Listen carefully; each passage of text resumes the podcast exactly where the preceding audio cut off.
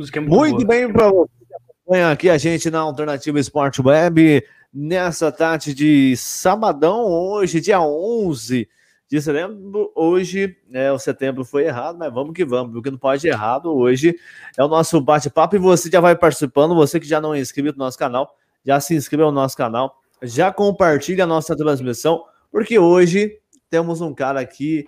Eu ia falar um verso aqui, cara, e falar de Vinícius Moraes, mas esse cara que tá do meu lado aqui é simplesmente Léo Lira. Ô, Léo, cara, brigadão mesmo, de coração, por ter aceitado nosso convite. O Léo, que foi jogador de futebol, né, jogou no CSA, e também hoje se dedica aí à literatura um, e também é, ajuda aí as crianças a realizar o sonho de ser jogadores de futebol, e isso merece todo o respeito do mundo, e, cara, desde já, parabéns. Fala, Diogo. Primeiro, boa tarde aí todo mundo que está prestigiando a gente. Boa tarde, Serginho. Boa tarde, Lucas. Sempre um prazer, né, receber o convite da Alternativa. Me sinto em casa, né, e é, agradeço aí o, o convite, estava feliz, esperando, ansioso, né, falei, pô, vamos chamar todo mundo e não vamos chamar, mas aí chegou a, a oportunidade finalmente, e, e tamo aí, tamo junto. Tamo junto, cara, deixa eu, né, primeiramente descer aqui, e conversar com um cara que é campeão aí nos últimos nove anos, né? Ô, Serginho, cara, um prazeraço imenso aí ter a sua companhia para mais um. Ser, Ser João James Benteiro, influencer. Agora. Conhecido como Matador de Onça. Matador de Onça também. Ô, Serginho, tamo junto, meu amigo. tamo junto. Muito boa tarde a galera aí do futebol para quem não gosta. Boa tarde, Diogão. Boa tarde, Loucão. Leozinho, meu amigo, também, que honra estar aqui com você, pra gente, pra gente falar um pouco de você, falar um pouco também, pistolar um pouco com Vitória, com certeza. Mas é uma honra ter você aqui como sempre. Você sabe que, além de irmão, é um cara que eu admiro muito. E é, aqui aí, abaixo. Jeito, eu vou ficar com vergonha aqui o, o podcast todo.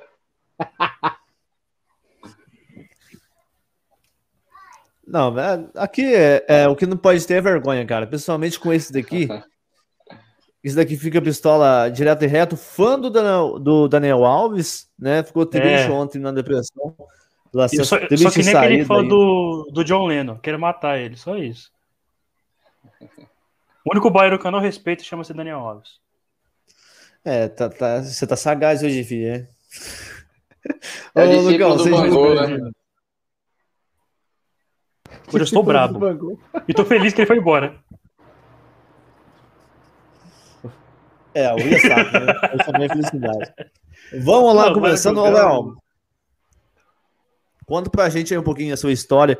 Como que você né, é, começou na, no futebol? Como que foi esse processo de você decidir na sua vida? Falou, não, eu quero futebol e eu quero é, me dedicar a isso e ser um jogador e um, e um dia ser um exemplo.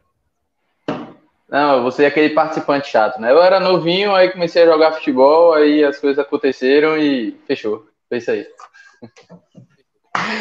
eu comecei legal, você, legal, né? Legal. eu tinha eu tinha cinco anos mais ou menos quando eu comecei a jogar e não de forma oficial, né, digamos assim, na escolinha todo dia e tal. E aí muito cedo eu comecei a competir, acho que com sete, oito anos eu já competia na escola e no futebol a partir dos nove é, já fiz a primeira viagem para competir e tudo mais. Fiquei até os 18 nas categorias de base, né? Quase 10 anos aí de, de formação. E rodei o Brasil, tive a oportunidade de, de conhecer alguns países na Europa também. É, desfrutei, desfrutei bastante coisa. Sou suspeito para falar do esporte, né? Acho que quase tudo que eu sou, tudo que eu sou, devo a, ao esporte. Realmente é, é, é muito legal a transformação que, que ele pode proporcionar e depois de dois anos atuando como atleta profissional, resolvi parar, achei que era o momento para começar a estudar, focar em outras coisas. Aí quando surge o, o literatura e futebol, né, uma paixão antiga já que eu já tinha, é, que envolvia os livros, envolvia a leitura. E, e aí eu pude dar, dar vazão a isso e mais recentemente, né, tem uns três anos, a gente começou com, com um projeto social aqui também, voltado para as crianças, para quem sabe elas possam ter é, a oportunidade né, de vivenciar aquilo que eu vivenciei, aproveitar o esporte da melhor forma possível e ter o retorno positivo né, que o esporte gera e além disso poder impactar de forma positiva também a comunidade que eles moram ali, um bairro de vulnerabilidade social aqui em Maceió. Então fico muito feliz de o esporte é, ter me proporcionado tanta coisa e agora eu poder proporcionar tanta coisa também através do esporte. É, cara, obrigado viu, pela participação. Você é muito bem-vindo aqui. É... Brincadeira, isso aqui. A parte. Ô, ô Léo, conta pra gente é, como que foi. Você, você jogava em qual posição quando você atuava? No CSA? Então, eu no CSA eu jogava de volante. Durante a, a minha formação eu, eu, joguei em várias posições, né? Isso até foi uma coisa que me atrapalhou um pouco, porque era aquela coisa de joga em tudo, faz tudo nota 7, mas nada nota 10. Né? E aí levou um tempo para que eu conseguisse fazer algo nota 10, digamos assim, que já foi mais para o final da minha carreira, foi quando eu comecei a jogar na meia. Mas até o, os 15 anos aí eu jogava de zagueiro, de lateral, de volante, ficava sempre nessa, nessa mescla. E depois disso, lá para os 17, 18 anos, comecei a jogar de volante, de meia, e aí passei os últimos anos jogando na meia é, e fazendo uma raivinha aí, ó, a, a defesa adversária. Rapaz, vou, fazer liga, né? vou fazer uma denúncia aqui, viu? Porque a gente não sabe disso aqui. Mas na época da escola, ele, ele falando aí de, de volante lateral, ele me passou o bastão de goleiro da seleção de handball, viu?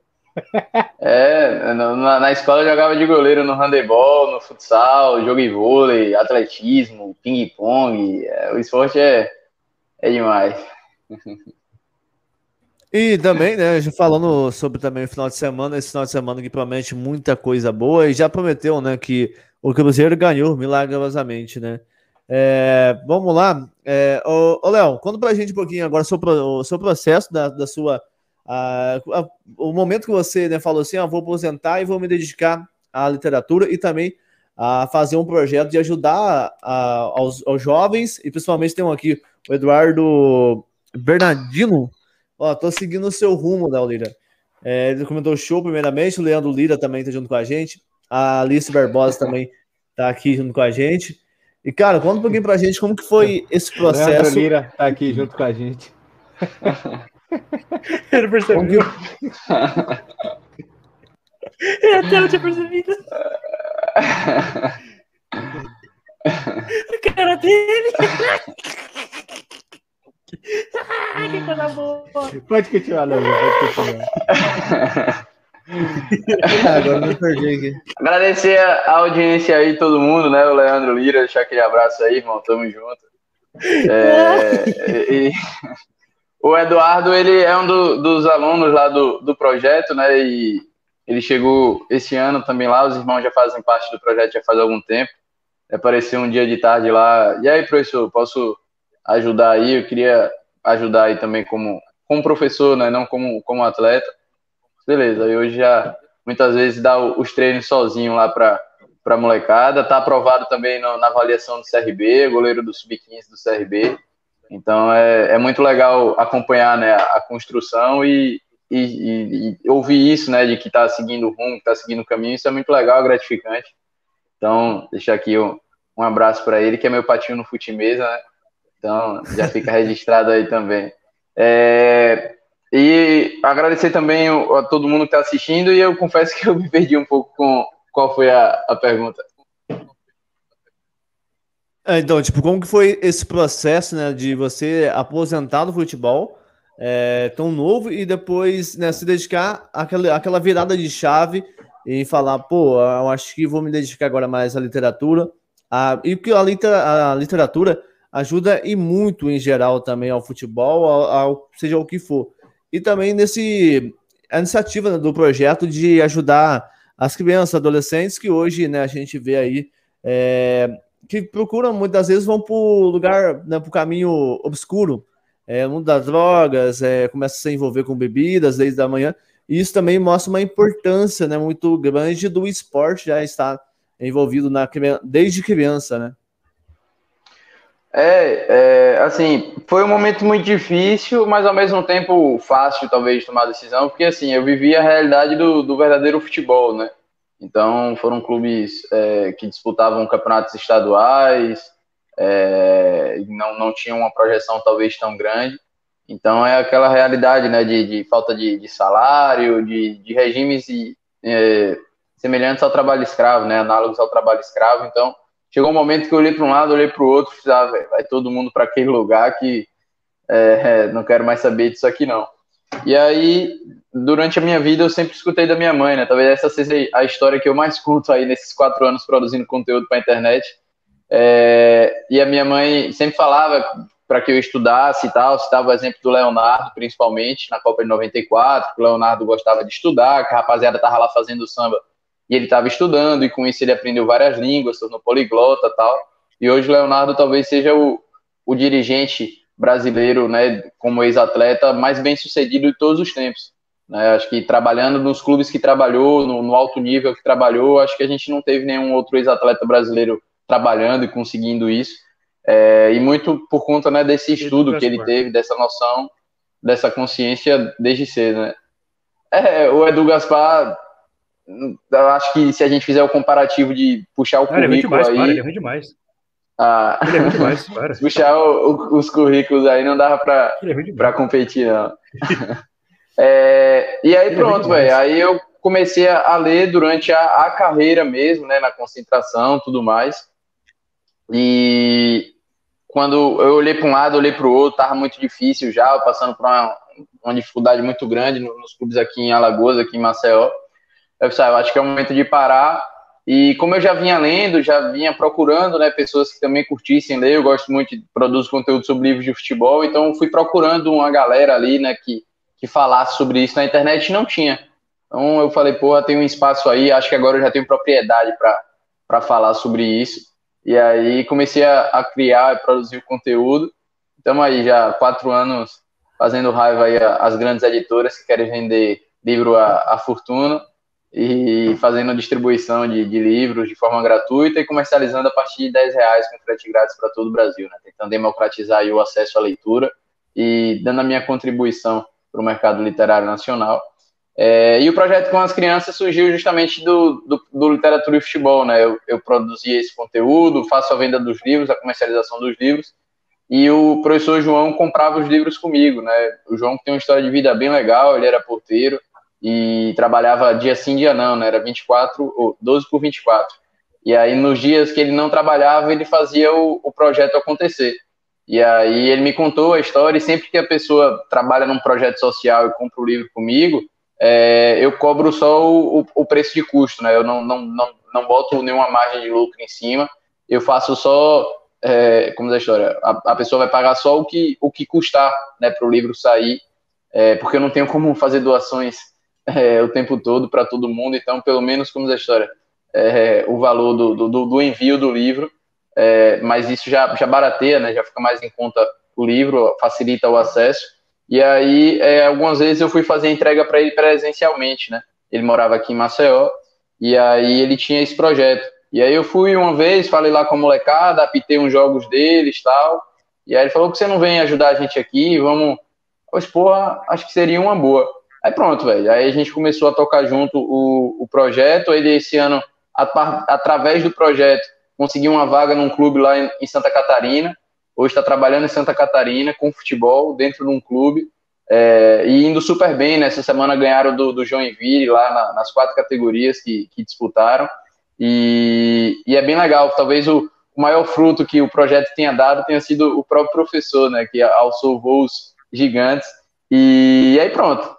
Já fazem. Desde o começo do ano eu tô, tô sozinho, né, digamos assim, no, no comando é, presencial aqui do projeto e tem sido uma experiência maravilhosa, assim, como você falou, é sem dúvida a melhor parte do meu dia, a melhor parte da minha semana é quando eu tô lá botando eles para pagar 10. Rapaz, eu quero. Eu, eu, vou até homenagear o Diogo, né? Que de, de fone ele usa microfone também. Mas até homenagear o Diogo também, botar o microfone na mão aqui. Mas para saber de. Vai, vai que o seu fone vai ficar só do lado de ouvido, viu? Que desde que eu vi isso daí, o meu fone mas, funciona só de um lado, viu? Mas para falar, você falando da, da, da, realização do projeto, você até citou do, do Eduardo que passou aí no, no, no CRB. Aí antes até da gente continuar, eu queria ouvir um pouco dessa história também. Porque no dia você até me contou um pouco corrida que você foi de carro, levou os meninos, contar a questão desse processo. E quantos, quantos que foram aprovados mesmo lá no, no CRB? Como é que foi a história? Como é que. Pô, isso foi um, um dos pontos altos também, assim, do, do projeto. A gente levou 23 meninos para lá para participar da avaliação. É, era só eu para fazer a, o, o, translado né, da, da molecada com um chofer ali. Então, eu tive que dar mais de 10 viagens naquele dia. Foi bem corrido. É, e é bem próximo aqui, foi no estádio da UFAL, é próximo à, à comunidade aqui. Mas, como da história, tinha que ir, deixava a molecada lá sozinha, voltava, pegava os outros, né? Tanto que eu tive que dividir os horários. Levei uma turma de sete, aí de, de nove eu levava os que já tinham treinado de sete para poder trazer os de nove, né? Tentando organizar melhor para não ficar tanto menino lá, que deu um trabalho danado. E aí a gente aprovou cinco nesse primeiro dia, né? Era uma primeira etapa da avaliação e no dia seguinte teria a segunda etapa. Então a gente levou, eram mais de 200 meninos participando levamos 23 e aprovamos 5 logo de cara. E aí no segundo dia a gente aprovou três, né, de, de forma oficial, foram para o Instagram do, do projeto, para o Instagram do CRB e tudo mais. É, então esses três foram aprovados de forma oficial. E mais recentemente eles entraram em contato com um quarto atleta nosso, então dos 23 a gente tem quatro atletas aprovados de forma oficial no, no CRB e um deles é o, é o Eduardo, é o goleiro. É, ele muitas vezes ele não, não tem treinado com a gente justamente porque ele fica me auxiliando ali no treino com os meninos, né? No, no treino funcional também, ele fica ali com o monitor, com o meu auxiliar. Então, é, é, um menino de ouro e que aproveitou bem a oportunidade, né? Foi lá, o CRB tinha poucos goleiros participando é, da avaliação e ele conseguiu se destacar. Então, foi, foi bem legal. Fenômeno. A palavra certa é isso. E, e Léo, é coisa a pergunta aqui também: qual foi a sua maior realização depois disso? Se foi é, profissionalizar os meninos, tu quer saber a sua maior realização que foi aí? É, primeiro deixar um, um beijo aí pra patroa, né? Tá, tá, prestigiando também, senão depois, depois, né? É, o Eduardo. Não, dormir tá... cachorro, né? Já sabe. é, cara, a realização é difícil de falar assim, porque literatura e futebol, desde que eu me aposentei, é, me abriu e me proporcionou experiências fantásticas, sabe? Assim, eu fui convidado duas vezes para participar de um evento na USP, é, eu participei de, de podcasts, de lives com pessoas que eu jamais imaginava, tive contato com pessoas que são meus ídolos e hoje eu posso dizer que são meus amigos pessoais. É, as comissões técnicas que são campeões no Brasil todas passam pelo literatura e futebol. Então, assim, é, desde seguidores até compradores. Então, os, os, as, os, times que são campeões da Copa São Paulo, do Campeonato Brasileiro de categoria de base, do Campeonato Brasileiro Principal, Seleção Brasileira de Futsal e Futebol nas comissões principais e de base, tem é, clientes meus. Então, eu sempre brinco assim que se você quer ser campeão aqui no Brasil, então você precisa comprar os livros ou seguir o Literatura e Futebol, porque isso tornou meio que um, um padrão a ser seguido, né? Assim, todo mundo que é campeão, todo mundo que que está no, no, mais alto nível acabou tendo esse encontro comigo. E ao mesmo tempo eu tenho feito a diferença, eu sinto também é, de pessoas próximas, então fazer, sei lá, o meu pai ler, minha mãe ler, minha irmã, é, os amigos próximos, é, pessoas que mandam mensagem dizendo tipo assim, pô, aquele livro que você me deu, eu emprestei para o meu pai e aí o meu pai leu e aí agora a gente está conversando aqui há, sei lá, duas, três horas sobre o, nosso clube do coração ou sobre uma história, relembrando a infância.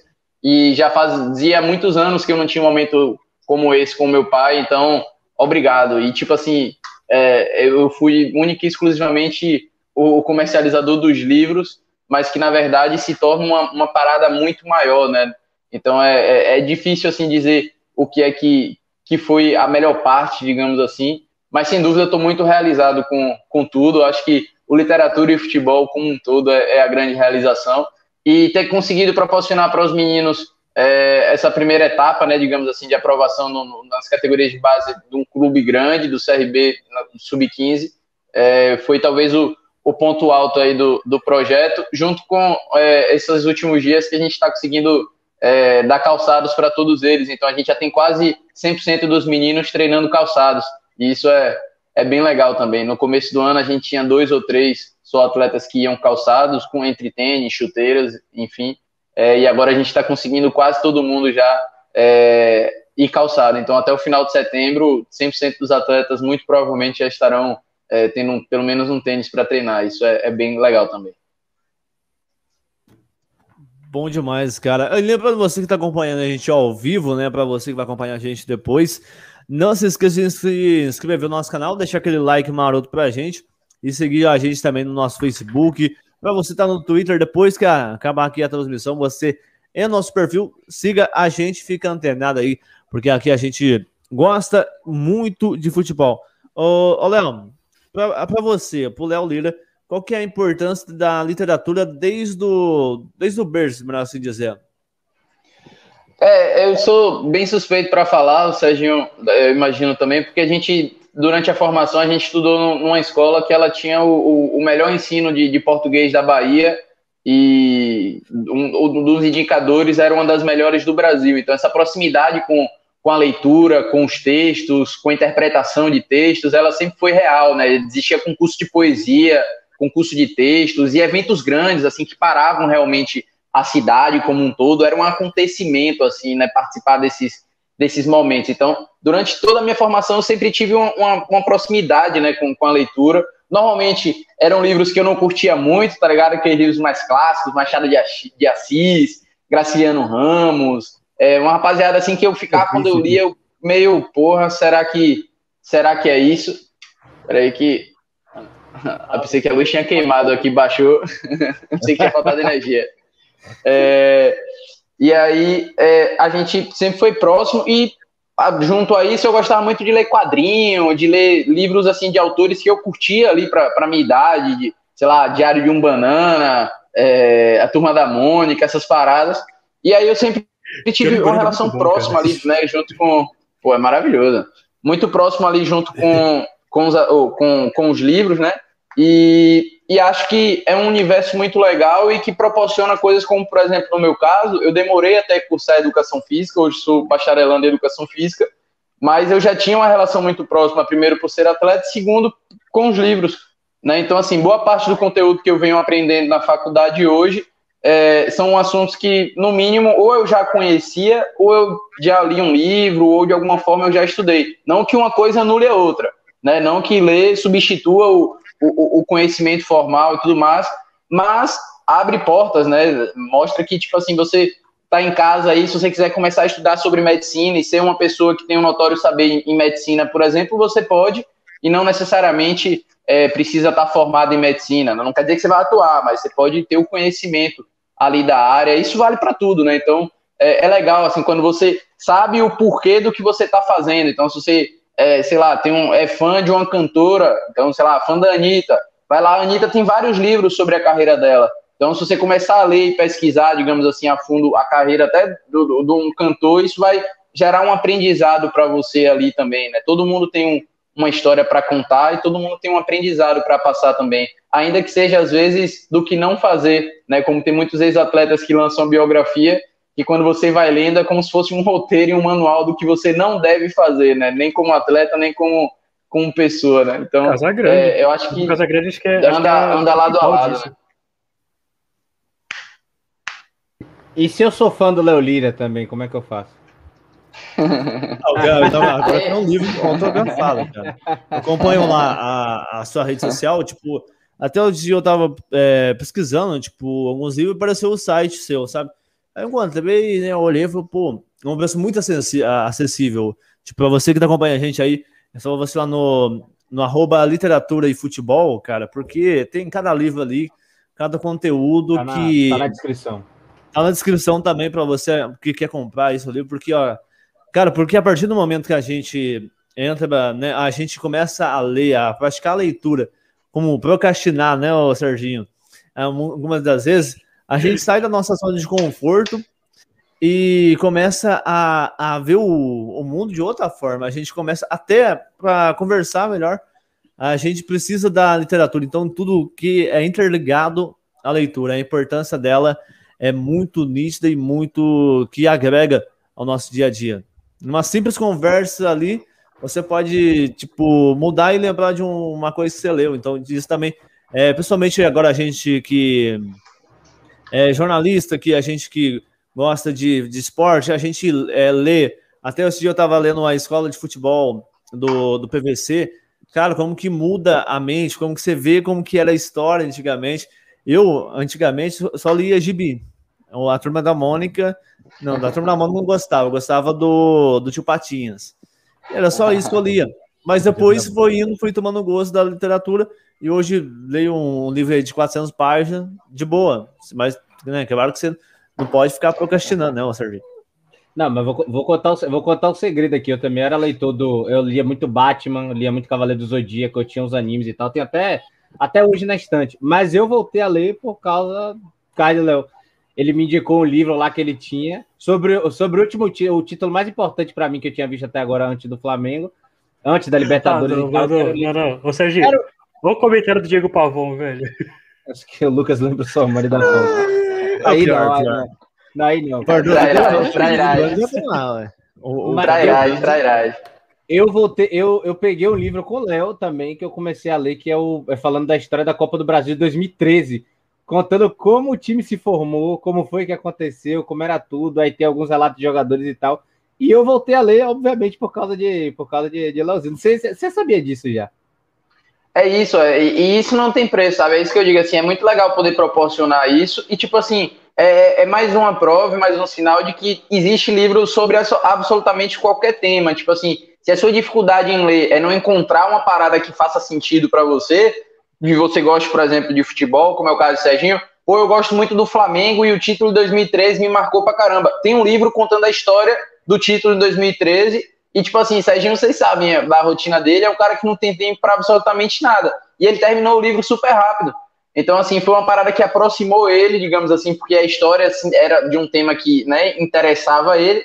E mais do que isso, é, proporcionou essa, essa virada de chave também, né? Então é, é muito legal, assim, fazer parte e, e ir comprovando cada vez mais que, que isso é, é verdade, né? Rapaz, agora eu quero, eu quero lançar a pergunta que muda os rumos desse podcast, Leozinho. É, tem um cara, né, que a gente odeia publicamente. Óbvio que a gente não pode falar para não muita coisa que eu quero falar, porque senão leva processo. Mas o quão feliz você tá com a saída de Paulo Carneiro, cara? Não, o, o, ele saiu, Vitória ganhou fora de casa contra o Operário, né? Eu acho que isso. as, as, categorias de base voltaram a vencer, o futebol feminino venceu. Então, assim, é, o mundo já é um, um, ambiente muito melhor, né? O ar ficou mais puro, o sol brilha mais forte, a lua clareia muito mais. Acho que hoje nós vivemos praticamente um, o país dos sonhos, né? Não, mas brincadeiras à parte, eu acho que é, foi tarde já a saída do, do, do, do ex-presidente Paulo Carneiro. É, fico feliz que isso tenha acontecido. Ele vinha fazendo uma gestão muito ruim dentro e fora de campo. É, são vários escândalos também aí que ele agora vai ter tempo para poder responder e, e, a justiça vai dizer é, o que é que ele está errado e o que é que ele está certo. Mas acho que faz bem para todos os envolvidos, né? Principalmente para o Esporte Clube Vitória, mas para ele também, que vai poder analisar com calma aí o que é que ele estava fazendo e vai responder aí na justiça o que tiver de ser na justiça, no conselho o que tiver de ser no conselho. É, mas eu acho que é o, o caminho que já deveria ter sido seguido faz algum tempo. E espero que isso proporcione um momento positivo novamente no clube, que 2013 já ficou para trás quase 10 anos. Né? É, é verdade, às vezes não. É... Ô, Léo, conta um pouquinho pra gente a sua história de como que você é, se apaixonou para o Vitória, né? Tu tem feito de glória, vitória, vitória, tu tens grande história. Ó, já é, eu acho que. Apagou o luz de novo aqui. Desculpa aí. É... Para, Anabelle, para. É, o, a, a, a, minha família, né, ela é de torcedores de Vitória, meu pai, minha mãe. Então foi um caminho meio que natural, assim, né, de, de, de, seguir. Apesar de que durante a minha infância, isso é uma coisa até que eu acho que eu nunca comentei, assim, não? então exclusivo aí para os cortes da alternativa. É, eu tinha uma relação muito próxima com, com outros clubes, né, além do Vitória quando era mais novo principalmente porque é, eu gostava de assistir os campeonatos, então assistia o Campeonato Brasileiro da Série A muitas vezes e o Vitória, sei lá, não estava disputando, ou assistia Libertadores, assistia é, Copa do Brasil, Sul-Americana, sei lá, campeonatos né, que naquele momento faziam sentido e, e, e, o Vitória acabava não, não participando em alguns momentos, eu via ele participar anos depois, ou enfim, é, então é, era uma coisa que até no começo parecia que eu ia ser é, um torcedor que ia ficar torcendo só para os times de fora, né? Eu tinha uma relação muito próxima com o Grêmio, com o Palmeiras, é, e acabei perdendo isso, assim, criando realmente uma identificação com, com Vitória de 100%, digamos assim, quando fui ficando mais velho, fui entendendo é, como é que funcionava também a, a lógica do, do esporte. É, e uma coisa que me afastava muito também era porque eu era atleta, né? Então, assim, é, eu tinha uma, uma torcida pelo Vitória, digamos assim, mas no final de semana eu ia jogar contra os caras. Então isso era uma coisa que deixava minha cabeça meio.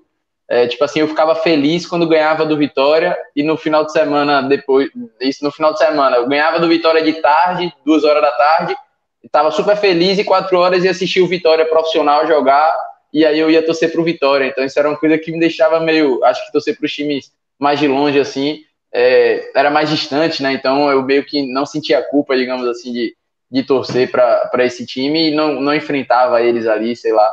Acho que tem, tem um pouco disso também. E, e, cara, aprofundando um pouquinho a mais sobre esse assunto, conta pra gente como que é, é isso. Porque muitas vezes a gente vê é, jogadores hoje, mas que não revelam os seus times de coração, é, alguns sim. Mas como que é isso, né? Você falou da sua experiência de vencer o, o Vitória na, na base e ver e torcer para Vitória no profissional à tarde. Como que é isso e como que lida com isso? É, assim, se eu tivesse seguido no, no alto nível, né, tivesse seguido jogando, muito provavelmente eu também não, não revelaria o, o time. Talvez aí se a galera vazasse uma foto antiga, algo do tipo, eu ia pedir para a galera do, do RP dizer, ó, oh, desfaça aí e tal, manda tirar da pauta. Provavelmente eu também não, não falaria a não ser que pudesse tiver, a ser que eu tivesse a oportunidade, né? Tipo, o Rafael tá voltando pro Botafogo agora, é, essa rapaziada assim que, não, eu tô indo pro meu time do coração, aí pega aquela foto, eu criancinha com a camisa do Vitória, torcendo pro Vitória tal. É, mas eu, eu entendo os atletas que não, que não fazem, o torcedor hoje é, é, é, é muito fanático, né? Então, assim, é, você pode estar tá causando até um dano para sua família né? Se você, ah, é torcedor do Vitória, é torcedor do Bahia, é torcedor do. E aí, enfim. É... E era muito louco, assim, velho. Confesso que era uma parada, eu era muito jovem também, então, assim, ninguém ensina isso, ninguém chega pra gente e diz, não, você torce para o clube só de quatro horas em diante. De oito às duas, quando a gente estiver jogando e concentrado para o jogo, você não torce para o clube, né? Então, é uma parada que você vai se acostumando com isso, é, mas que ao mesmo tempo vai tornando cada vez mais distante, né? Digamos assim. É, mas eu tive a oportunidade também de passar alguns meses treinando lá no, no Vitória, e acho que isso talvez tenha me, me reconectado, né, digamos assim, principalmente já mais velho. É, foi, era muito legal, assim, chegar lá na rouparia, vestir o uniforme do, do Clube do Coração, realmente tem, um, tem uma sensação diferente, e, e por isso que eu entendo esses caras, tipo, voltaram agora, né, o William, por exemplo, que abriu mão de uma fortuna lá, não que ele não vai ganhar uma fortuna aqui, mas que abriu mão de muito mais dinheiro lá fora para voltar, porque realmente é diferente, assim, você poder proporcionar isso como da história para sua família, para você, pro, é, é, é, bem legal, uma sensação muito boa mesmo. Rapaz, e Leozinho pergunta. Só pergunta. Qual pergunta é o seu maior ídolo do, do Vitória? Rapaz, essa pergunta é, é difícil assim de, de responder, mas. É, é Neilton, né? Sabendo disso. Não, mas o, o Neilton foi um, um, dos melhores jogadores que, que passou pelo Vitória, assim, que a, a, minha geração viu, acho que foram dois anos dele lá, ele chegou a ser artilheiro do Brasil, jogando no Vitória, foi artilheiro de Copa do Brasil tal, então, pra gente lá, realmente, ele foi quase um, um Pelé, né?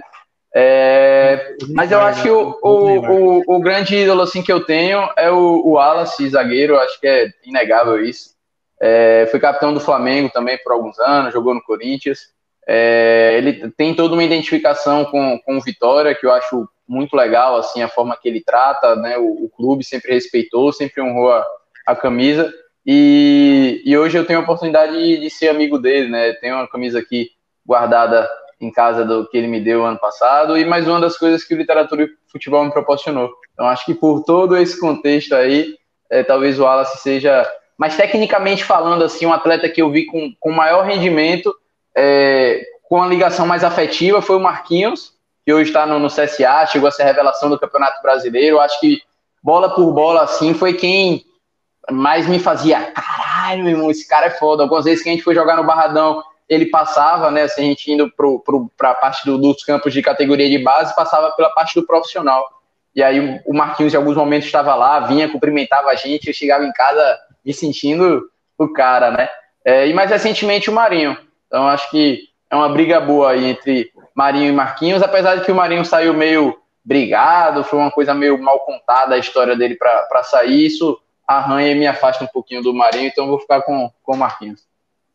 Sem é... falar que o, o Wallace, quando ele sai, é logo depois daquela final da Copa do, da final da Copa do Brasil do Vitória. Lá ele faz gol na final. Ele faz o gol na final, exatamente, em 2010 contra o Santos. Ele, ele, ele, ele fala, né, que ele queria, que ele queria alçar voos mais altos e tal, ele escreve uma carta, cara, se despedindo do clube, é uma coisa fantástica. E ele volta, e... ele continua essa carta, assim, é uma parada realmente muito legal. Ele fala, como da história, o objetivo dele é dar um título grande, né? Ele tem, eu acho que uma Copa do Nordeste e alguns campeonatos baianos, e a ideia dele é ter um, conquistar um título maior, né, pelo, pelo clube.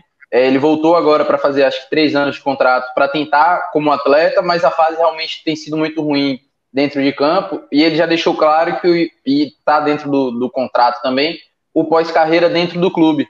Então, acredito que, como, como dirigente ou como treinador, a função que ele escolha, eu acho que ele tem muito a acrescentar ao Vitória também, e essa idolatria tende a aumentar, né? É, espero que não tenha os humos recentes dos ídolos Petkovic, é, Ramon Menezes, que acabaram né, se queimando um pouquinho aí, porque as passagens como dirigente e como treinador foram desastrosas. Ah, ele é fica tranquilo, aqui no meu time, aqui no, peraí, Diogo, aqui no meu time teve um negócio recentemente, o Raí, que é os maiores da história do meu time, foi pro dirigente e cagou tudo, tá? Fica tranquilo. Tudo tende a piorar, fica tranquilo. Aqui. E, o Léo, e o Wallace também é um exemplo você na literatura, né? Quando pra gente um pouquinho sobre essa amizade, eu me lembro, cara, muito vagamente, é, uma reportagem do GE, né, que fez dele lendo os, os, livros e tudo, porque naquela época a gente tinha a visão de, de que o jogador teria que estar na balada, curtindo, gastando, ostentação com carro, e a gente viu o Wallace, né, de que trouxe grandes coisas para o Flamengo, né, muita raiva que a gente passou, mas é, vamos deixar isso de lado, é, principalmente com o Rafael Vaz, né, mas o, o Wallace, cara, é um, é um cara sensacional. Eu acho que pelo. É, eu, eu, vejo ele também como um grande divisor de águas da literatura no futebol. Né? Porque a partir do momento que ele revelou que ele iria. Agora me fugiu quantos livros ele por, por dia, mas ele falou também a importância, e isso também é, mostrou também a juventude que. Oh, eu tô no futebol, mas eu também tenho que ter uma, uma carga de aprendizagem. E deixa eu mandar um salve aqui pro Eric Games 2.1, né? Que hoje é um dia bem atípico, né? Hoje no, no Brasil, né? Que o Cruzeiro venceu. E ó, falou de Cruzeiro, a luz até caiu. E eu não vou é, sobre como que foi essa amizade e como que você vê ele como exemplo seu na literatura e também no futebol. Essa foi muito boa, é, Diogo, a, a, amizade foi surgiu logo que eu comecei a literatura, né? Eu postei umas fotos uhum. lá, tal, deixei meio parado e aí eu volto já aposentado e digo não, agora eu vou produzir o conteúdo e nisso eu já tinha vários seguidores, já tinha muitas curtidas nas fotos e tal. E um dos seguidores era o Wallace. Aí eu mandei uma mensagem para ele né? Eu falei, ó, oh, e aí, como é que você tá? Tá, tá voltando pro Vitória agora, vamos, vamos marcar uma entrevista? Ele fez, claro, vamos sim e tal. E aí a gente, no dia que ele chegou, que ele foi apresentado pelo Vitória, ele foi fazer os exames lá no, no Barradão, saiu dos exames e foi me encontrar lá pra gente fazer a entrevista. E eu não tinha a menor ideia de onde fazer lá no Barradão, então a gente fez na porta do estádio, literalmente na porta do estádio, embaixo de um todo, sentados lá. É... E ele ainda ficou me esperando, porque logo que eu cheguei, eu, tipo assim, a gente marcou para 11 horas. Aí eu cheguei 10 horas da manhã, porque eu não queria correr o risco, né, de, de perder, dele por uma, porventura sair mais cedo e tal. Cheguei bem cedo. E nisso que eu cheguei cedo, eu encontrei um, um, um professor, um treinador antigo meu, Pequinho. E aí ele falou: vamos entrar, vamos lá dentro, vamos falar, rapaziada, tá tudo aí e tal, espora. Tenho tempo. Aí entrei. Só que quando eu entrei dentro do, do, na parte do CT, do Barradão, não tinha sinal no celular. Então eu tava lá dentro, mas tipo assim, morrendo de medo dele estar tá me mandando mensagem e eu não tá lá já onde a gente tinha combinado, né? E aí eu vou já mais perto de 11 horas para lá, depois de ter visto ele me mandar algumas mensagens. E aí, cadê você? Já tô aqui e tal. E eu, caralho, super sem graça, falei pro professor, só Pequinho, sei que o senhor foi professor dele nas categorias de base também, então vamos lá comigo, porque aí você vai dizer que a culpa é sua, que você que me trouxe aqui para dentro para falar com todo mundo, então, que eu tava lá esperando ele tal. A gente foi, super de boa, é, a gente bateu um papo mais de uma hora, assim, antes de começar a gravar, conversando sobre futebol, sobre visão de esporte e tudo mais. É uma visão muito parecida com a minha em, em muitas coisas.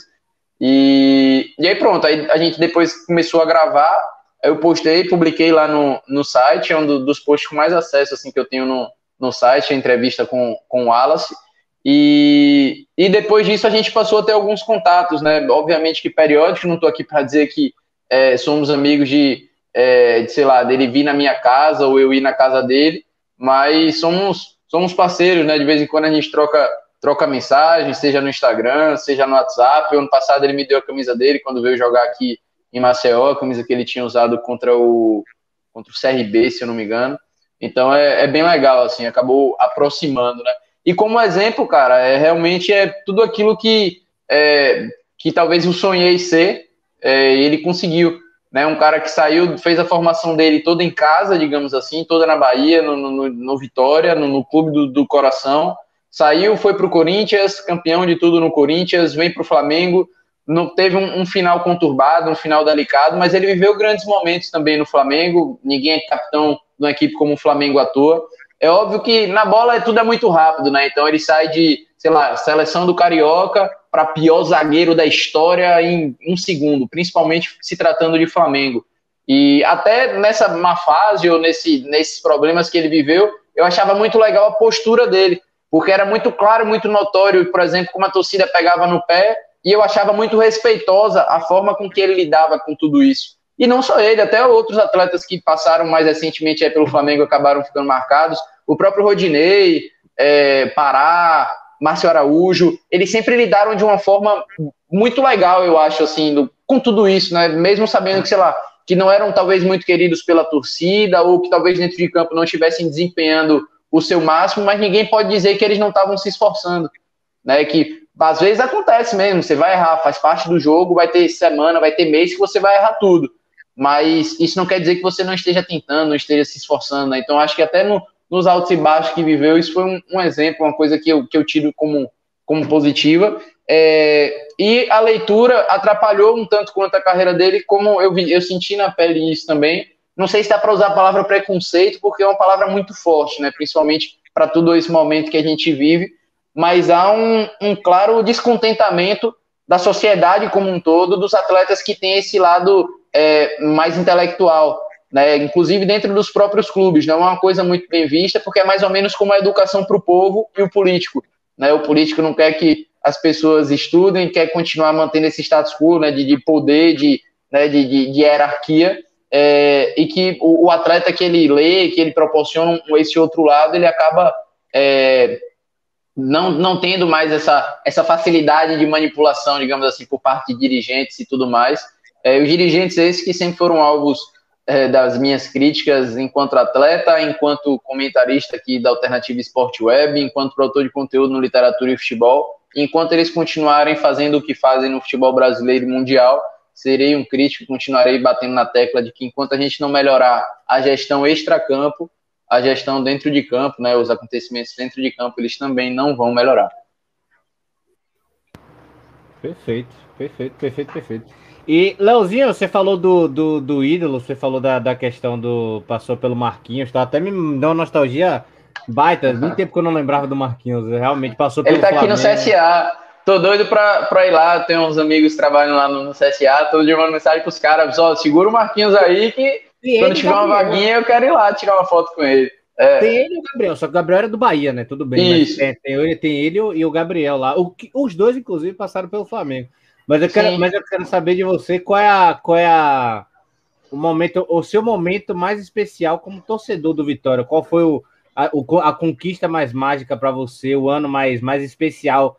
É, como é bom torcer para o Vitória, que é difícil às vezes a gente pensar isso, né? Mas... Sim, cara, eu, eu tive bons momentos assim é, com Vitória, mas que eu estava distante. Por exemplo, 2013 foi um ano muito legal, tal, mas eu estava em Maceió. Então eu vi, por exemplo, o jogo da Fonte Nova, aquelas goleadas tal, foi uma parada distante para mim, porque eu não estava vivendo esse clima, não necessariamente no estádio, mas em Salvador e de zoação. Não hum. tinha, eu não tinha WhatsApp na época, era só SMS, então zoava no Face, tá ligado? Vi uma postagem lá do Bahia, eu ia lá comentar, tipo assim, não era uma parada muito distante. É, e talvez um dos momentos mais legais, assim, que eu tive uma proximidade foi aquela Série B de 2015, que o Vitória sobe com o Escudeus sendo o Deus na terra e fazendo gol toda hora e, é, e era muito legal, assim, o Canu, Canives metendo um gol direto também. Eu fui a alguns jogos com você e fui a vários jogos com o Pinguim. Então, Lucas Rodrigues, seu xará, é, fez.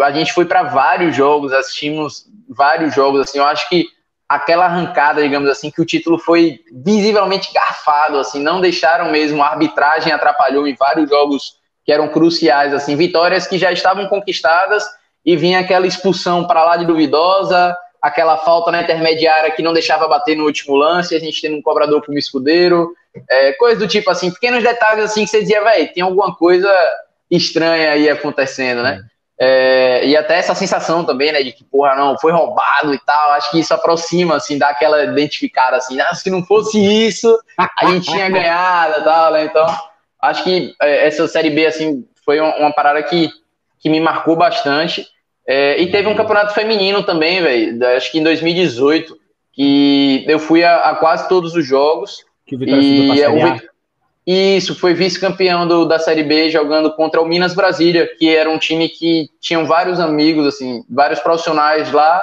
que trabalharam comigo quando eu joguei em Brasília. Então, ao mesmo tempo que era uma felicidade, né, pelos caras estarem conquistando o título ali e tal, era uma tristeza com, da, do Vitória ter perdido, mas foi muito legal acompanhar a campanha, ver o estádio cada vez mais cheio, assim, foi via só a gente, mais as meninas das categorias de base do Vitória, de repente já foi chegando mais uns torcedores, uns torcedores, e era mais ou menos o mesmo grupo que ia sempre, né? E eu ia com minha mãe, ia com minha irmã para os jogos, então foi, foi bem legal, assim, foram duas experiências distintas, mas que me uniram, assim, me, me causaram aquela identificação com o clube, sabe? De, tipo assim, vou gastar meu dinheiro suado com, com o Vitória agora e, e tá bem empregado, digamos assim. Inclusive, um abraço pro meu tios e pra Nina. Tá? deve, deve estar tá assistindo aí a gente também. Dá, dá um abração para ele. Agora, antes de passar, Diogo, só para só completar nessa, eu tenho um momento muito marcante para mim, eu quero saber se é o seu também, de tipo, aquele negócio que podia ter mudado a história de, toda, tá ligado? Que para mim, para mim, como torcedor, como é, torcedor do Flamengo, é, é, o, é o gol do Lincoln, né? Que ele não faz no Mundial contra o Liverpool. Todo, todo, todo torcedor do Flamengo morre com aquela imagem na cabeça. E como torcedor do Vitória, para mim, é o momento que o Vitória tá. É, é, o, é, o, momento que o, que o jogo tá. Acho que você vai se lembrar. Que o momento que o jogo acho que tá. Acho que tá 2 a 1 um já pro Vitória. E o. Se faz mais um. E o Júnior, era campeão da Copa do Brasil. E o Júnior recebe uma bola dentro da grande área e ele chuta para fora. O Júnior Diaboloro, não sei se você lembra desse lance. Cara, para ser bem sincero, nesse dia eu tava. Nessa época eu tinha 13 anos, então aquela coisa do, do jovem rebelde, né? E, e era uma parada, foi uma, uma, parada que, tipo assim, eu, porra, não tem como ganhar do Santos de Robinho e Neymar. Luquita morava lá no prédio e ia pra casa dele para assistir os jogos do Santos. Ele, torcedor do Santos, então eu ia para lá quase todo domingo. A gente passava a tarde assistindo. Então eu via os caras deitando no Campeonato Paulista, dando 20 nos caras, dando 8, 10, 11 Copa do Brasil, caralho. Falou, velho, é impossível ganhar dos caras. A gente foi pra final lá no, no, no na Vila o Lee, goleiro, pega o pênalti de cavadinha que o Neymar bate e tal. E eu falei, porra, então é possível, digamos assim, tá ligado? Dá para competir com esses caras. Mas aí passou a semana toda, toda hora no, no, no Globo Esporte, no, no, jogo aberto, aparecendo os vídeos dos caras treinando, jogos de meio de semana. Eu velho, esquece.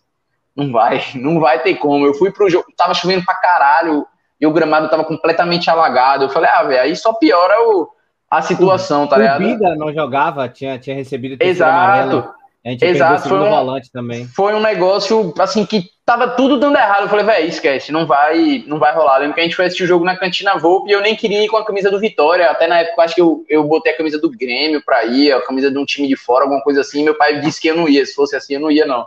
E tudo bem se não fosse a camisa do Vitória, mas que não era pra ir com a camisa de outro time, não, não sei o que e tal. E aí eu fiquei ouvindo o jogo no rádio. E aí o, o, rádio era mais rápido do que a televisão, né? Tinha um delay. Aí toda vez que se formava uma jogada perigosa, Aí eu dizia, não, velho, foi gol não, velho. Aí já tava todo mundo puto comigo, assim, porque na minha cabeça não tinha como. E aí a reta final, o jogo foi acontecendo, foi acontecendo, e eu, caralho, meu irmão, vai ter como, vai ter como, mas ao mesmo tempo lá dentro, não tem como não, pô, esqueça, não vai, não vai é. fazer. Aí daqui a pouco aí o Wallace faz o gol e tal, e os caralho, meu irmão, acho 2 a 1 um. vai rolar, vai rolar, tá ligado? E faltou realmente, acho que se tivesse mais 10 minutos de jogo, como a gente costuma dizer no, no mundo da bola, tinha, tinha feito esse, esse gol, assim, o gol tava cada vez situações mais claras, né, assim, do, do desse gol sair, então, é, realmente, mas eu não, não fiquei com essa sensação, nem, porque justamente, tipo assim, na minha cabeça, ter ganho o jogo, para mim, já foi o título para mim, né. É, isso, isso eu tenho concordo. Mas a bola de Júnior pra sempre vai ficar na minha cabeça. Já tava 2x1. Ele domina é e chuta, e chuta pra fora. Diabo Louro, pouco conhecido no mundo do futebol nacional, mas aqui mas Vitória rei do... É e rei no, no, Nordeste, ele é ídolo também em outros clubes aí subindo lá no, no, no estado do, do, Ceará, acho que na, na, Paraíba, por ali também. Ele tem um, umas idolatrias aí. Bom, mas deixa eu dar um salve aqui pro, pra Eiju, Oi, vim pelo Eric Game 10. Olha o Eric indicando a gente. Ô, Eric, brigadão, viu, meu amigo? Tamo junto aí. E você que tá compartilhando, tá, você tá acompanhando a gente, também compartilha aí, viu? Com seus amigos, com a turma da resenha, porque o bate-papo aqui tem muita coisa pra gente bater ainda, né? É, cara, eu quero que. Vamos falar agora da Copa do, do Brasil, né? Como a gente acabou de falar, do, do Wallace, né? Que foi um grande baita de um zagueiro. E de 2010 para cá, como que você vê é, o desempenho do Vitória?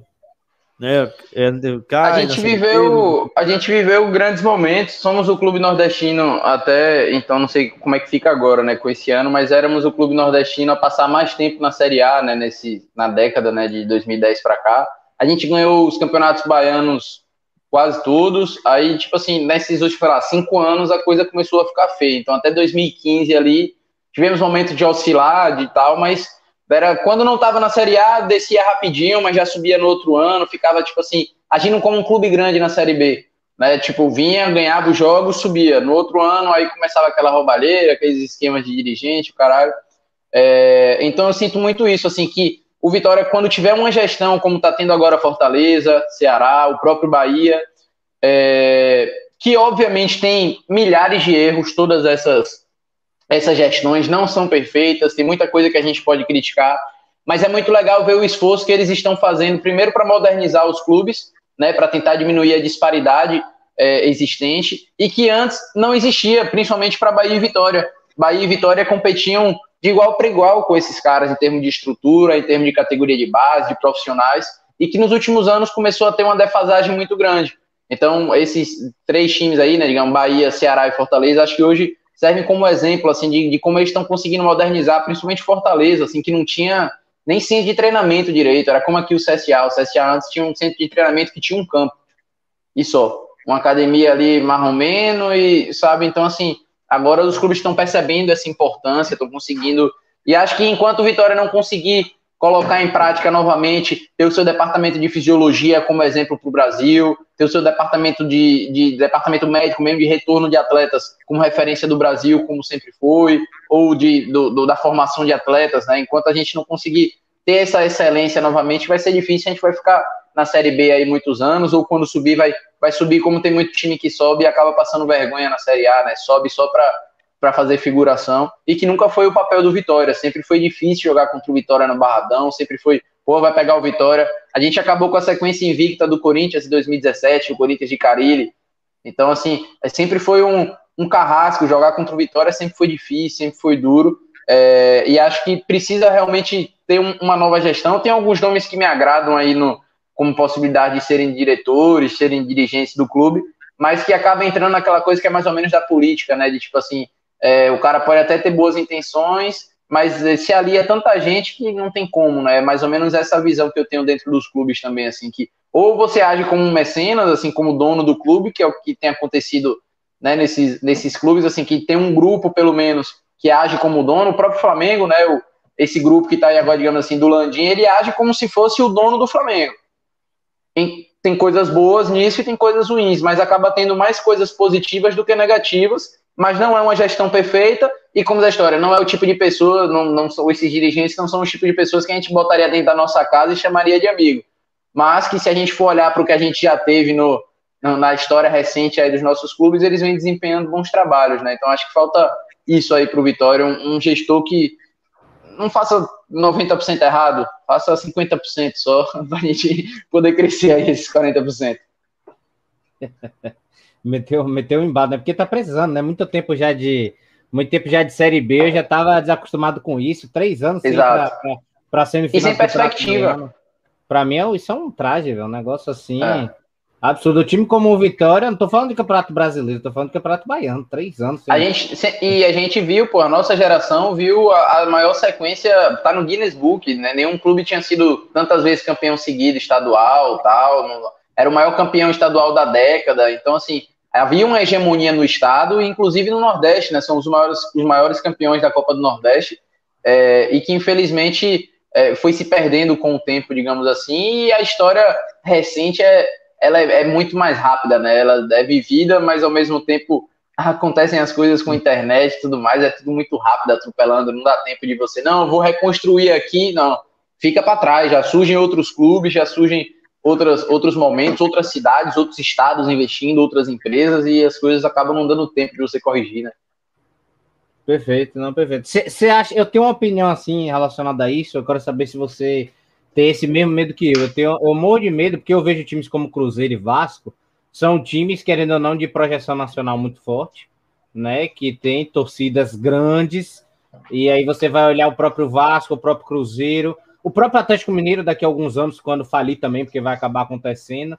É, o Corinthians, que, tá, que também tá, tava, se prejudicando, e aí teve ali a gestão do Duílio, meio que acertou, mas agora já resolveu se endividar de novo e tal, enfim. Mas aí eu, eu vejo esses clubes, eu vejo que esses clubes vai passar, vão passar mal bocado e vão voltar, vão passar mal bocado e vão voltar. Vai ficar nessa gangorra.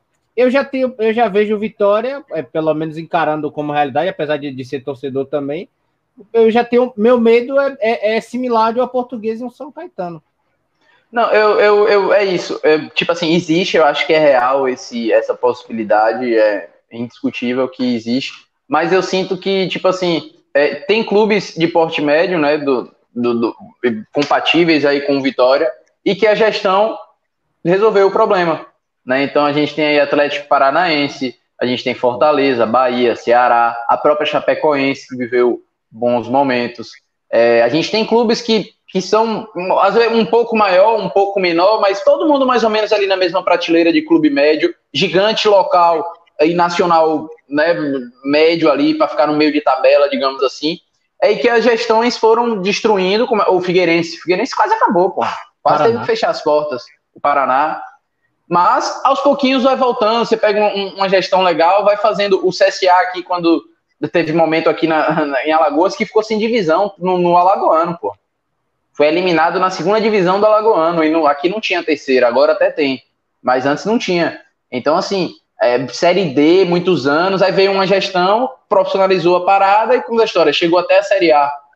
Né? Então, assim, acho que com, com a gestão dá para resolver isso. Agora, obviamente, precisa ser pessoas que precisam sentar e dizer, meu irmão, estamos na merda aqui, bora, bora consertar isso. Porque se não conseguir resolver, se não surgir esse grupo, acontece o que aconteceu com, com, com São Caetano, com Portuguesa, com Paraná, com Figueirense, realmente o clube meio que acaba e tem que recomeçar de novo, digamos assim, né? E que espero que isso não aconteça. Inclusive, se cair esse ano para a Série C, a perspectiva fica cada vez mais difícil, né? O Santa Cruz passou por isso, teve uma gestão ali que conseguiu levar para a Série A, não conseguiu manter e agora voltou, talvez esteja até pior do que estava é, anos atrás, né? Então é realmente essa gangorra assim é, é complicado. É, o, o grande exemplo disso é o Cruzeiro, né? O Cruzeiro e Vasco, como muito bem citou que o Serginho, também o Botafogo, né? Que estão na, na Série B, mas o, o, Botafogo ainda consegue ter uma, um empréstimo ali para comprar alguns jogadores ou outro, né? Mas... Felipe Neto, só isso. É, só isso. Felipe Neto é, e Marcela Diné, financiadores. Você vê como mais um ego ou. Futuramente eu no é, Vitória. Ah, é. Pode falar, Diego. Delioso. É, quem, o, o Serginho vai virar daqui a pouco aí o diretor-geral do Vitória, se me contrata lá, viu, para assessoria. Beleza, é. fechado? Se virar SA, eu compro. Se virar SA, eu compro. Agora, se tiver, se, tiver se tiver você como... eu concordo, eu não boto dinheiro lá dentro, não. não. Você, como dono, vai precisar de vários funcionários fantasmas. Aí já pode colocar o Diogo aí para. Beleza, com Vitória eu não faço isso, não, Jesus. Como se eu fizesse com alguma outra coisa, né? É, tipo, a gente pode fazer uma operação ali no meio do, do campo, né? E vender o Catatal, é, vendeu, quem sabe, do. Catative, ninguém, ninguém mexe em Catatal o e o, o Wesley também, deixa, deixa Não, mas pode, pode vender todo mundo aí. Esses aí pode botar todo mundo num balaio só, fazer uma promoção, fazer uma promoção. Pô, se o Neilton tivesse é. esse ano aí, a gente tava brigando por coisas grandes. A Série B, ele entende e conhece aí de Série B. Pode ver que na Série A ele de vez em quando tem uns lampejos de boa fase e tal, mas na Série B ele sempre foi rei, né? No Vitória, no, no Botafogo também, talvez o, o que, melhor o fase Chiesa dele. é muito assim, né? O Chiesa é muito Chiesa, exato. São jogadores que realmente fazem, fazem a diferença aí na, na Série B. O, o Léo Gamalho a gente pode interpretar dessa maneira também. Também. Né? Joga a Série A, é metade do ano, a outra metade ele cai pra Série B, vai jogar só estadual e tal. E o Léo Gamalho é parente do Léo Lira? Só na, na feição, né? Não, porque você lembra daquele jogo memorável, né? Eu acho que era é, CSA e Criciúma e tava o, o, ele com o gêmeo dele e mais um torcedor. E né? o torcedor. Até virou memes daí. Ô, ô Léo, é, fala pra gente um pouquinho sobre o Pet, né? Ontem foi o aniversário dele, né? O Pet Kovic, que jogou no Vitória, né? E fez história também. E treinou também o, o, o, o, time, né, de maio de 2017 até junho de 2017, se eu não estou enganado. Sim. O, o Pet é um dos grandes ídolos aí do, dos meus pais, né? Como eu falei, principalmente minha mãe. Minha mãe sempre que ele aparece na Globo lá na, na televisão, tá, ela sempre. Ah, o Pet, rapaz, o Pet era foda, não sei o que e tal. Mas, assim, eu tinha né, uma ligação muito próxima, mais ou menos dadas as devidas proporções, né? Óbvio.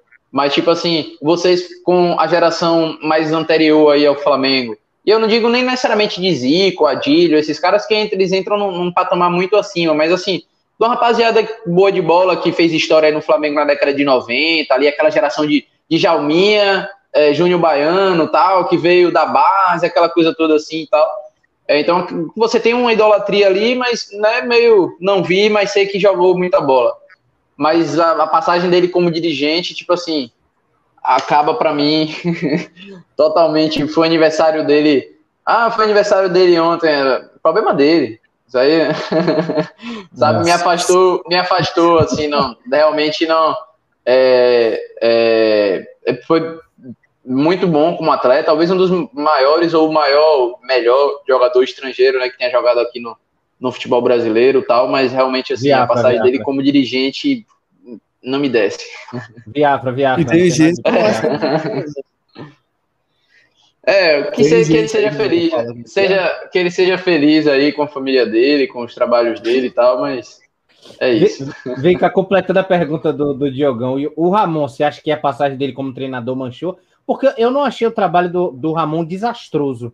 Eu só isso, achei é ruim no é momento. Isso um pouco não tão bom, achei mediano no momento que o time estava ruim, aí pareceu não, péssimo. Na verdade, na verdade, a grande questão é que tipo assim, o Ramon ofereceu o que ele tem para oferecer. A carreira dele como treinador foi isso. É de números, tipo assim, ele tem mais derrotas do que vitórias, tem mais empates, tipo assim, ele tem uma, um, um, um aproveitamento ruim como treinador, não foi vencedor ainda, né? Não, não conquistou títulos, não chegou é, e acho que ele e sinto que ele não tem rodagem ainda para treinar um time como Vitória, como Bahia, como Fortaleza, como é, esses times assim. Não adianta vir achando que, ah, não, pode vir qualquer pessoa aqui que vai dar certo, porque não dá, tem torcida, tem pressão. É, e eu acho que ele, o que aconteceu foi isso, assim, ele entregou aquilo que entregava, tipo assim, o problema está em quem contratou ele, achando que ele seria diferente do que foi. O salvador da né? Então, exato. E tudo bem, é ídolo do clube, até parceiro do Ramon, ou do, do Wallace, que está jogando lá agora. Ficou aquela é... imagem do Vasco, né? Aquele Ramonismo. Exato. Aquela... Ele teve dois meses ali, exato. Só que ele viveu aquela grande fase com o Vasco e quando voltou ao normal, digamos assim, quando saiu dali do G4, que era o, o natural, porque não, não, faz sentido. É como agora, digamos, Fortaleza tava brigando pelo título, Bragantino brigando pelo título. Não esquece, não vai chegar. não vai competir nesse, nesse alto nível ainda. Ainda não dá.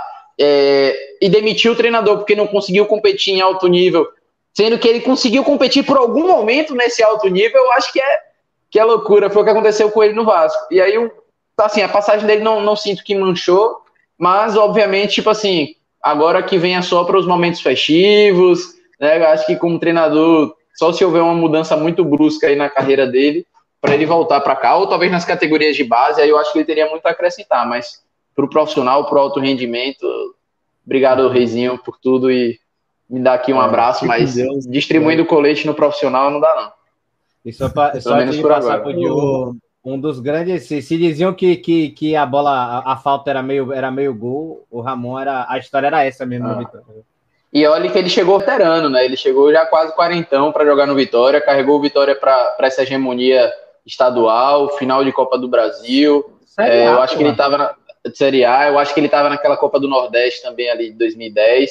É, o, teve aquela Série A em 2008, se eu não me engano, também com ele ali, que o, o Vitória ganhou alguns jogos memoráveis tal. Teve até o rebaixamento do Vasco, que eu acho que ele estava aquele primeiro, que o torcedor ia se é, jogar lá de São Januário e tal. Eu acho que ele estava nesse jogo. Então, é, realmente, assim, ele viveu bons momentos, grandes momentos. Né? E, e, Neto Coruja e Edígio 2010? Pô, é, o, o, Neto, eu, eu conheci ele pessoalmente, né? Depois de 2014, eu acho, um retorno que ele teve para o Vitória. É, o, o, o, Neto ele sofre com um problema que ele é bem recorrente nas categorias de base do Vitória e de outros clubes do Brasil, que é da precoce, é, é muito precoce. Né? Então, assim, o moleque começa a se destacar com 15 anos, começa a treinar no profissional. Só que é uma carga completamente absurda. Então, o corpo dele não está preparado para isso, e isso faz com que a musculatura vá enfraquecendo, vá. Enfim, como da história. É muito óbvio. Né? Você pegar um menino de 16 anos, 15 anos, 17, colocar para treinar no meio de homens é desproporcional, é desigual. E isso acaba gerando o próprio Luan. O que está agora no Palmeiras, o Luan é um caso desses assim que eu acho mais clássico. O Luan jogava comigo, eu sou 97. O Luan, quando a gente ia para as competições contra o Vitória, o Luan jogava. Então, assim, é, ele jogava contra atletas, ele fez a formação dele com atletas dois anos mais velho. Ele era muito melhor que todos nós, indiscutivelmente. Ele era, ele era o melhor jogador de toda a competição que o Vitória entrava, ele era, ele era o cara. Mas isso atrapalhou a formação dele. No Vitória sofreu com um monte de lesão, foi para o Palmeiras agora, é, sofreu com um monte de lesão e não consegue uma sequência de jogar. Então ele foi um fenômeno da base, uma das maiores promessas aí que, que o Brasil teve, mas que no profissional acabou não conseguindo. A mesma coisa foi o, o Neto Coruja e o, e o Egídio Gidão, fenômeno, né? Piscininha Amor. É, a turma do Cruzeiro gostou muito dele, principalmente agora no Fluminense, né? É, é Bart, o, o Serginho que fala? Bate, bate, bate. Bora, pessoal, deixa o like, ativa o sininho, se inscreva no canal e compartilha aí. O recado tá dado e o recado tem que ser cumprido, beleza? Boa tarde, jogo, boa tarde, Lira, Serginho. Bora papiar, bora papiar, ué. E Ô, ô Léo, a gente vai fazer agora um bate-bola, né? Pra gente já encaminhando já ao final da nossa entrevista. A gente faz umas duas, uma pergunta, você dá uma curta resposta. E lembrando, cara, eu acho que é interessante ressaltar que em 2004 o Vitória foi eleito com um jornal italiano como a melhor base, né? Pelos títulos que ganharam de 95 a 2000, né? Eu acho que foi mais de 21, né? É, nesse sentido, a formação sempre foi de excelência. É isso que eu digo, precisa retornar esses, esses tempos áureos, né? E é um, um dos melhores celeiros, né, do mundo, né? Segundo o jornal. Sim, sim, excelência mesmo, alto nível. Isso é bom demais. Ô, Léo, Libertadores ou ganhar uma Champions? A Champions, né? Eu acho que. Fiquei na dúvida, porque se fosse a Libertadores com o meu Vitória, talvez.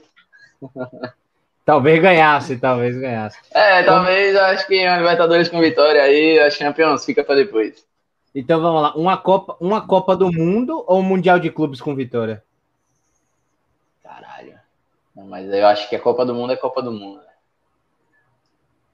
Vai Copa, Copa é Copa. É.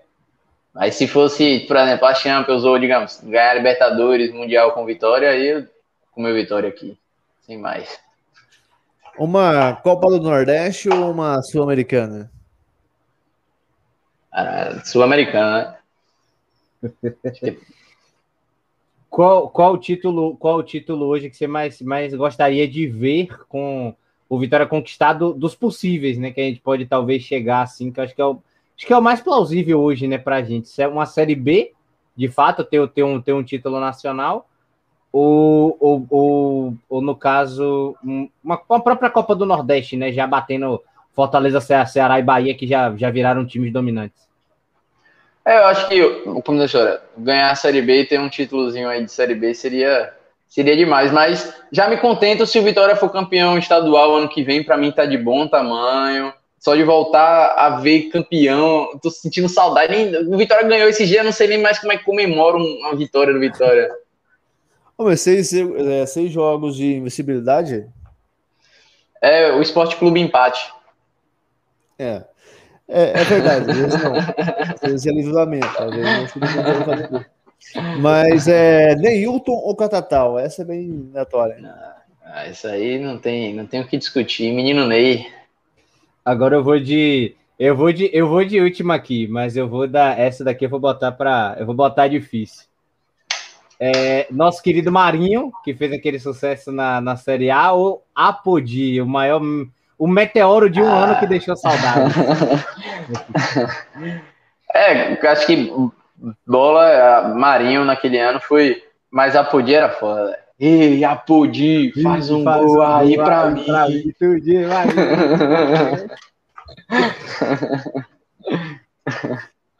um jogador que você teria de volta para esse time atual hoje?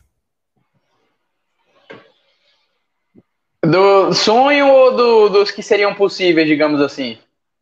Que, primeiramente, vamos com o, o que já jogou no Bahia e dos sonhos.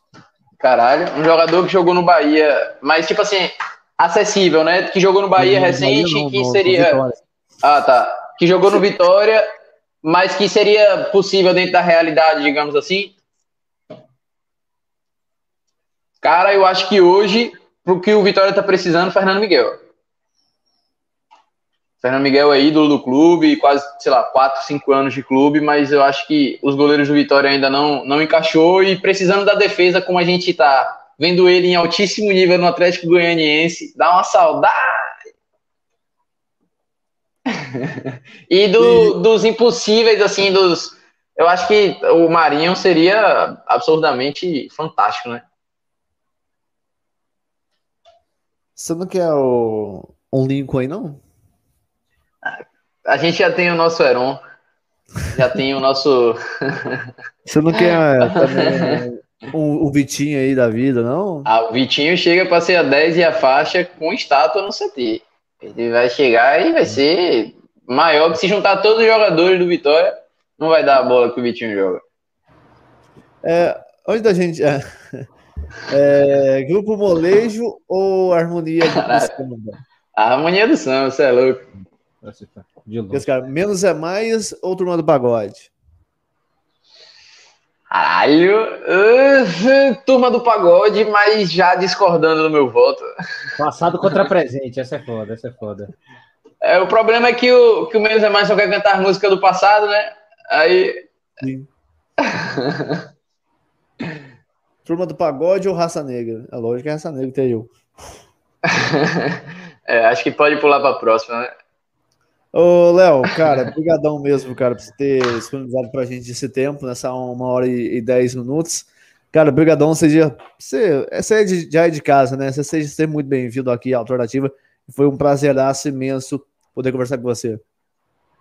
Não, eu quem agradeço a moral de sempre aí. Como eu falei, a Alternativa é é a minha casa também. Sempre que vocês precisarem, podem contar comigo, estou sempre disponível aí para os convites. É, aproveitar para vender meu peixe, né? Se inscrevam também no já. canal do Literatura e Futebol. É só procurar Literatura e Futebol, seja qual for a sua rede é, social favorita, YouTube, é, Twitter, Facebook, Instagram. A gente está no, no, LinkedIn também. Tem o um site literaturafutebol.com. Então, só jogar no Google aí, Literatura e Futebol e, e seguir a gente aí, dar essa moral pra gente também. Claro, acompanhe também a Alternativa, a Sport Web aí, da mesma forma, está presente em todas as redes sociais, inclusive muito mais redes do que eu, né? Então, qualquer mesmo, 100% das redes que vocês procurarem Alternativa tá lá. É, obrigado mais uma vez pela moral de sempre. Diogão, prazerzaço. Serginho, você mora no meu coração, no coração da minha família. Então, um beijo a todo mundo que prestigiou a gente também aí, a patroa, minha família, os amigos, meus atletas aí que deram moral também. Então, um abraço a todos. Não vou nomear porque, ah, você não falou de mim, não falou, então todo, todo mundo que assistiu aí, sejam né, bem-vindos aí nas próximas, acompanhem Literatura e Futebol e Alternativa. E tamo junto. Obrigado, obrigado mesmo pelo convite, foi um prazer. Imagina a gente que agradece, né? Agradece em nome do, do Robert e toda a nossa equipe na Alternativa Sport Web. O Sérgio James Benteiro, Benteiro, matador de onça. Cara, obrigadão por mais um pod. E vem mais por aí, hein? Vem mais por aí, vem mais por aí. Foi mais um. Obrigado, Diogão, por mais um. A Leozinho, você sabe que você também mora no meu coração. Obrigado demais por ter aceitado. Cara, que eu tenho o prazer de ser irmão, de, de admirar trabalho, um cara fantástico. Foi uma honra estar aqui nesse futebol para quem não gosta hoje. E para você que acompanhou a gente ao vivo, nosso muito obrigado ao Eric, ao Bart, a todos que acompanharam a gente aqui na nossa transmissão também através do Twitter, da Twitch. E para você que vai acompanhar a gente, né, depois, né, lembrando que a nossa live fica salva aqui, então você pode vir no nosso canal, já aproveitando, se inscreva, já deixe seu like maroto e compartilhe com a família. E na semana que vem já está disponível para Spotify e todas as plataformas de áudio, viu? Então, você que está ouvindo a gente aí, nosso muito obrigado. Aquele abraço, com a esperança de dias melhores. Qualquer dia desses, a gente volta por aí.